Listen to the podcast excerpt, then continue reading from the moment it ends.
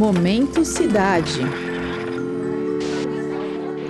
Se você tivesse que abandonar tudo que você tem e todos que você conhece para tentar a vida em outro país, como você se manteria conectado com as suas origens? Muito provavelmente pela comida que você consome no dia a dia. Boa parte do caldo multicultural que hoje compõe o Brasil é fruto dessa realização. Em São Paulo, em bairros da região central, como o Brás, a comunidade árabe marcou e ainda marca a capital paulista com a sua cultura e gastronomia. Eu sou o Denis Pacheco e o Momento Cidade de hoje faz a pergunta: Como a comunidade sírio-libanesa fez da cozinha o seu refúgio em São Paulo? No episódio de hoje, o repórter Caio César Pereira entrevista a pesquisadora Laís Rossati Alnufal, autora da tese de doutorado O Refúgio na Cozinha, como a integração da comunidade síria contemporânea configura uma São Paulo de saborosas portinhas. Orientada pela professora Maria da Penha Costa Vasconcelos e defendida na Faculdade de Saúde Pública da USP. Olá, Caio. Oi, Denis e ouvintes. Em 2020, o mundo atingiu um número recorde de 82,4 milhões de refugiados e deslocados. Em 2022, com novos conflitos eclodindo, esse número tende a aumentar entre vários povos. Na sua pesquisa, a Laís se concentrou especificamente na comunidade árabe. O motivo do tema né, da minha pesquisa é o cenário de deslocamentos forçados né, de civis sírios na esteira da Primavera Árabe a partir do ano de 2011 e da necessidade deles se reconfigurarem frente a uma realidade antes não vivenciada na terra de origem. Apesar deles exercerem as mais diversas profissões em seu país natal, a dificuldade para se inserir no mercado de trabalho brasileiro fez com que novos campos surgissem, incluindo incluindo aí o campo da culinária. Diante disso, é, as estratégias alimentares elas se destacam, na maior parte dos casos, por profissão, né, por opção ou por necessidade, das mais diferentes possibilidades de integração, como uma forma de recomeço e de conexão com o país de destino como que, que eu consegui chegar aí, né? Foi através das portinhas que iam se espalhando pela cidade, na medida em que esses sírios refugiados começavam a se estabelecer na capital paulista, através dessas portinhas alimentares, portinhas de comida árabe. A Laís realizou sua pesquisa a partir de um levantamento de dados junto a diversos serviços públicos, como o Comitê Nacional para os Refugiados e a Junta Comercial do Estado de São Paulo. Mas indo além dos documentos, ela sentiu que precisava ver esses lugares com seus próprios olhos. Como era para mim muito genérico esses dados, né, eu precisei frequentar esses lugares um a um. E a partir de então, eu pude verificar o seguinte, né, as diferenças né, entre os estabelecimentos de comida árabe abertos por sírio-libaneses já estabelecidos aqui na cidade de São Paulo há muito tempo e de sírios recém-chegados. Antigamente, essas migrações tinham um caráter de imigração. Eles eram de fato imigrantes, que por causa de uma insatisfação com o governo local, buscavam melhores oportunidades em outros países do mundo. Aqui no Brasil, por exemplo, a primeira onda migratória de sírio-libaneses começou na segunda metade do século XIX, indo até a primeira metade do século XX. Eles vinham de forma voluntária, com recursos próprios, né? E eles iam em busca do quê?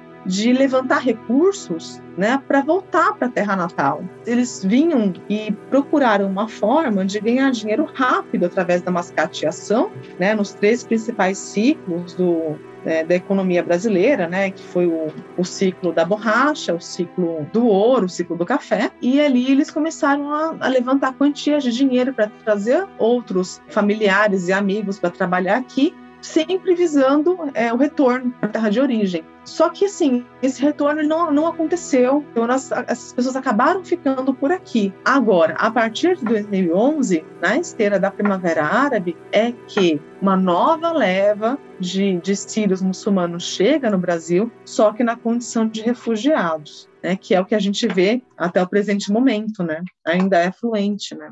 O termo refugiado foi criado pelas Nações Unidas em 1951, no chamado Estatuto do Refugiado. Ele nasceu para ajudar com direitos legais qualquer pessoa que, em razões de perseguição por motivos de raça, religião, opinião pública ou que seja, se encontra fora do seu país e que não pode ou não quer mais permanecer sobre a bandeira dele. Eu, particularmente, não gosto muito de usar esse termo refugiado. Né? Eu acho que ele carrega um peso da diferença, de um, de um abismo entre nós e eles, né? causa uma separação. Né?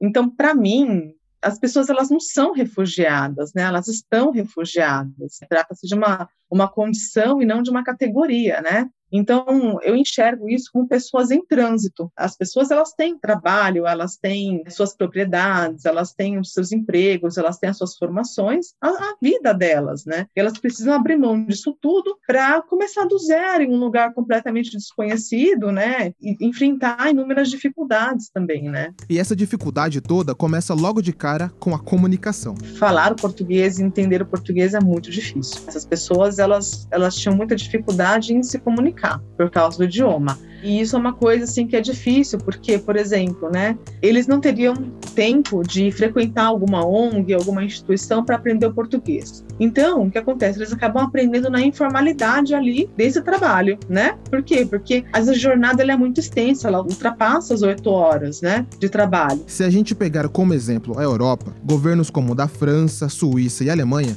costumam oferecer auxílio para que as pessoas em deslocamento forçado possam se estabelecer. Porém, Após os eventos da Primavera Árabe em 2011, suas fronteiras começaram a fechar, fazendo novamente com que o Brasil passasse a ser um destino em potencial. Só que temos uma diferença aí. O Brasil está de portas abertas sim, mas não oferece a mesma assistência que os europeus. Não é como na Europa, que você tem uma ajuda de custo. Não, assim, não, você não vai ter auxílio. O governo ele não, não dispõe disso. Você pode entrar, mas você não vai ter nenhum tipo de auxílio, né? Eles realmente tiveram que começar a vida aqui do zero, do resto do chão, né? E eu acho que é essa falta de políticas públicas, essa falta de investimento, né, que possa ajudar essas pessoas, ampliam, né, as vulnerabilidades que já existem e, e precarizam o trabalho daqueles que ainda não conseguiram abrir as suas portinhas. Foi então, através das famosas portinhas, que essas pessoas passaram a não somente encontrar maneiras de se sustentar e prosperar por aqui, como também manter uma conexão com sua terra natal. Mas afinal, o que são essas portinhas? As portinhas, elas são espaços sociais alimentares que começaram a se espalhar pela cidade na medida em que os sírios chegavam e se estabeleciam na capital paulista. Então eu dei o nome de portinhas por quê? Porque foi percorrendo cada uma delas que eu pude identificar as diferenças entre estabelecimentos abertos por sírio-libaneses há muito tempo já estabelecidos na cidade de São Paulo e sírios recém-chegados. Os estabelecimentos abertos por sírio libaneses, que já estão aqui há bastante tempo, são lugares grandes. Já os estabelecimentos abertos pelos migrantes recém-chegados ainda são, literalmente, portinhas. Lugares onde as pessoas comem em pé, porque não, muitos deles não tem nem espaço para você sentar para comer, né? Então, as pessoas acabam comendo na calçada, comendo em pé. Porém, dessas portinhas sai um cheiro característico que não sai de nenhum outro lugar, né? Por quê? Porque esses sírios, eles conseguem manter a originalidade do alimento. Então, eles fazem a comida árabe aqui como se faz lá. Eu entendo que é fazendo o que eles sabem fazer que eles conseguem se integrar socialmente na cidade que os acolhe.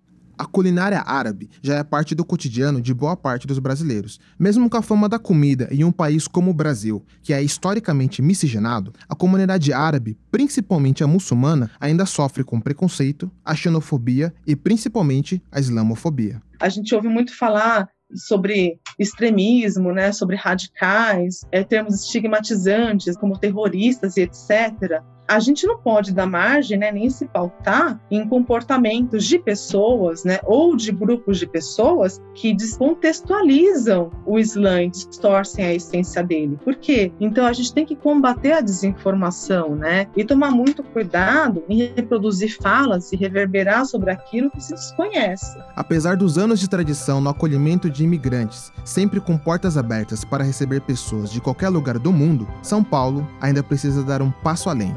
E o que eu percebo assim que carece muito, né, de políticas públicas específicas, né, e voltadas para as necessidades desse grupo de referência, né, de refugiados. O Momento Cidade é um podcast sobre a cidade de São Paulo seus problemas, seus avanços e seu futuro. A composição musical é do André Leite, a edição de som é da Angélica Peixoto, com supervisão do Guilherme Fiorentini. A narração e a reportagem são do Caio César Pereira, com produção minha, Denis Pacheco. O Momento Cidade é uma produção do Jornal da USP. Você pode nos encontrar na Rádio USP e na internet. Momento Cidade.